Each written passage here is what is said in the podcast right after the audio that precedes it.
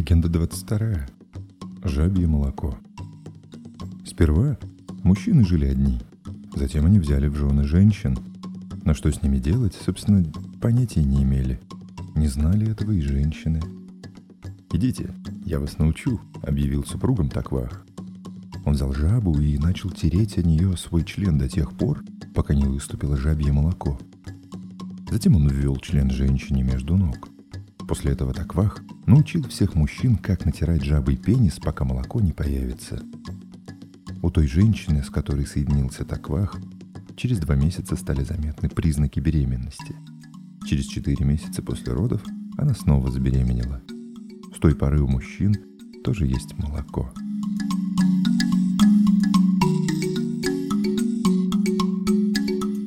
Легенда 23. Тростник.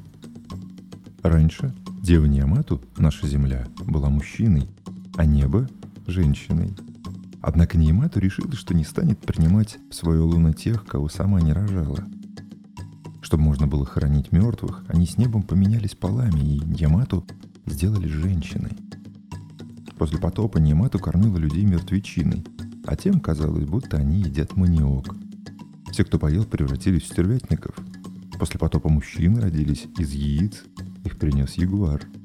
Женщин же не было. И вот Ниамату зарыла женские кости, и из них вырос тростник. Белый, черный и красный. Мужчины нашли его и стали сосать. «Нам же Бог запретил это делать», — заметил один. «Ничего, обойдется», — успокоил другой. И у всех, кто сосал, выросли груди, и они превратились в женщин. Животные тоже сосали тростник. Так появились самки — Поначалу мужчины и женщины не представляли, что надо делать друг с другом. «Ты как с мужем совокупляешься?» – спросил однажды дьявол, хозяин мертвых. «Да никак», – ответила женщина. «Смотри, что надо делать», – начал дьявол показывать. Женщина прибежала к мужу и стала его ругать. «Ты почему со мной любовью не занимаешься?» Это она сама первая предложила совокупляться, потому и страдает.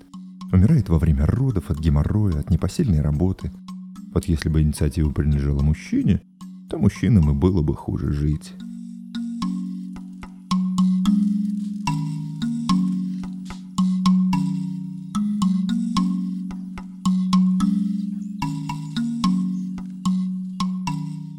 Легенда 24. Почему пенисы не отваливаются? Бывало Маир брал сосуд, впрыскивал в него семя и закрывал крышкой. Под крышкой тихонько появлялся ребенок. Одна женщина нашла такой сосуд и приподняла крышку. Ребенок тут же умер.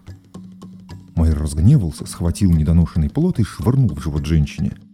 «Теперь, — говорит, — станете вынашивать детей у себя, в животах 9 месяцев». Первых мужчину и женщину Майер вырезал из красного дерева. В те дни женщины делали всю работу, мужскую и женскую, а мужчины целыми днями валялись в гамаках. Пенисов ни у мужчин, ни у самого Маира не было. Для утворения женщин Маир создал ранкулы Анг. Это был гигантский отдельный пенис, в полмили длиной, который жил под землей и заканчивался змеиной головкой. Если женщина желала получить удовольствие, она стучала ногой по земле. Ранкуланг высовывался, и женщина садилась прямо на него.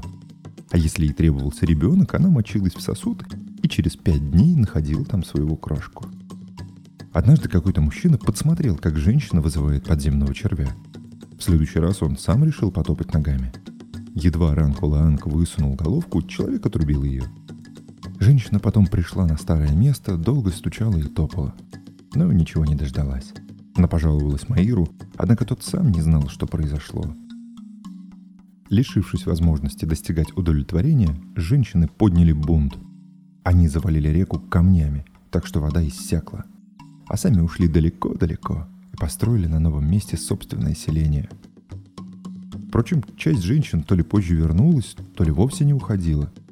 Маир же разрезал тело Ранкулаанга на куски и сделал из каждого пенис обычного размера. Их он представил мужчинам. Сперва пенисы держались слабо. Один человек поднялся после совокупления, глядь, а пениса нет. Оказывается, тот остался во влагалище у жены, а она потом его выбросила – чтобы больше так не случалось, Майер привязал пенисы лубяными волокнами. С тех пор у людей на лобке волосы.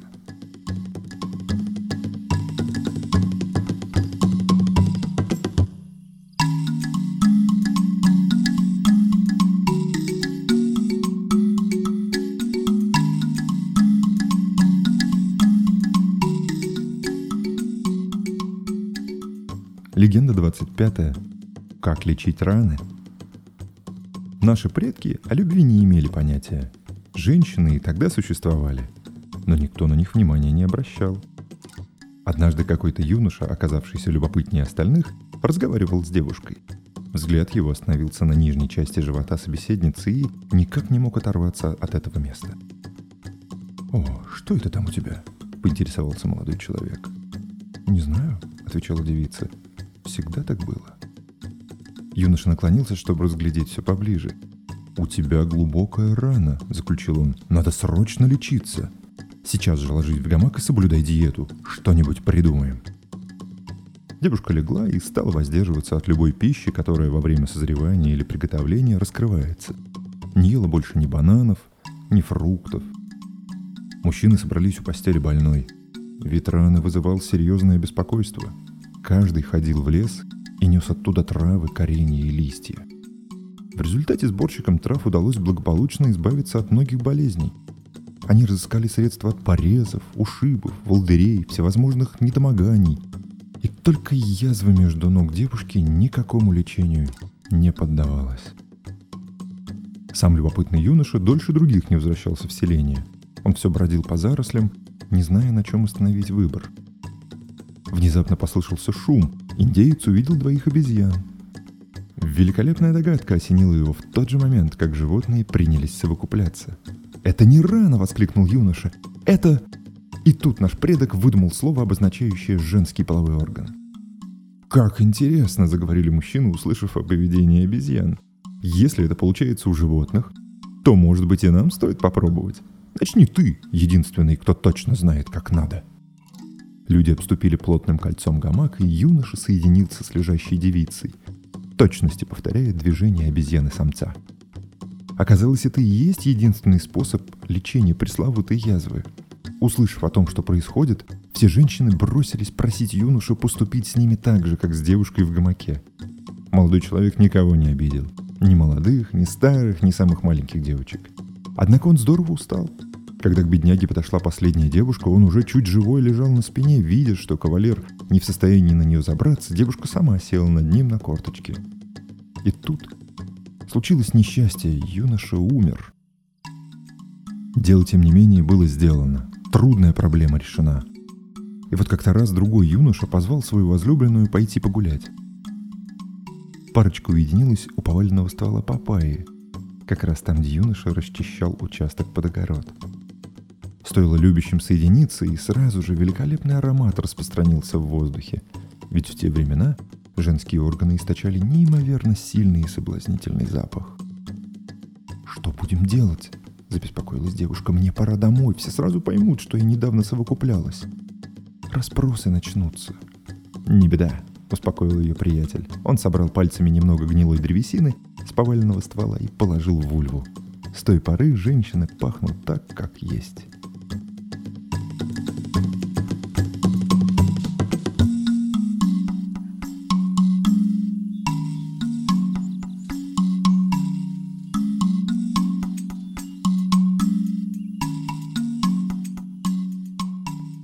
Легенда 26. Темные и светлые. Кинос путешествовал по всему необъятному миру.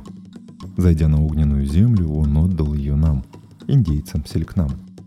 Те дни Кинос совсем один был, никого больше. Он осмотрелся, пошел на болотистую равнину, вытащил кочку, взял из-под нее глины вместе с корнями трав и вылепил мужской орган. Потом взял еще глины, смешал с водой и вылепил женский орган – то, что вылепил, положил на землю, а сам ушел. Ночью оба предмета соединились, и к утру родилось что-то вроде человека. Наш первопредок. Он быстро оформился, сразу же стал взрослым, и в следующую ночь мужской орган и женский снова совокупились и породили еще одного нашего предка. Так продолжалась ночь за ночью. Через некоторое время мужчин и женщин стало достаточно, и люди принялись размножаться сами – Этих два первых органа кино сделал из темной земли, на болоте, поэтому кожа у селекнам темная, а вот белые светлокожие. Дело в том, что Кинос ушел куда-то на север, и там тоже слепил мужской и женские органы, однако на сей раз из светлой глины, которую отыскал на берегу моря. По ночам эти органы соединялись и породили белых людей. Их становилось все больше, хотя и нас в те времена было немало.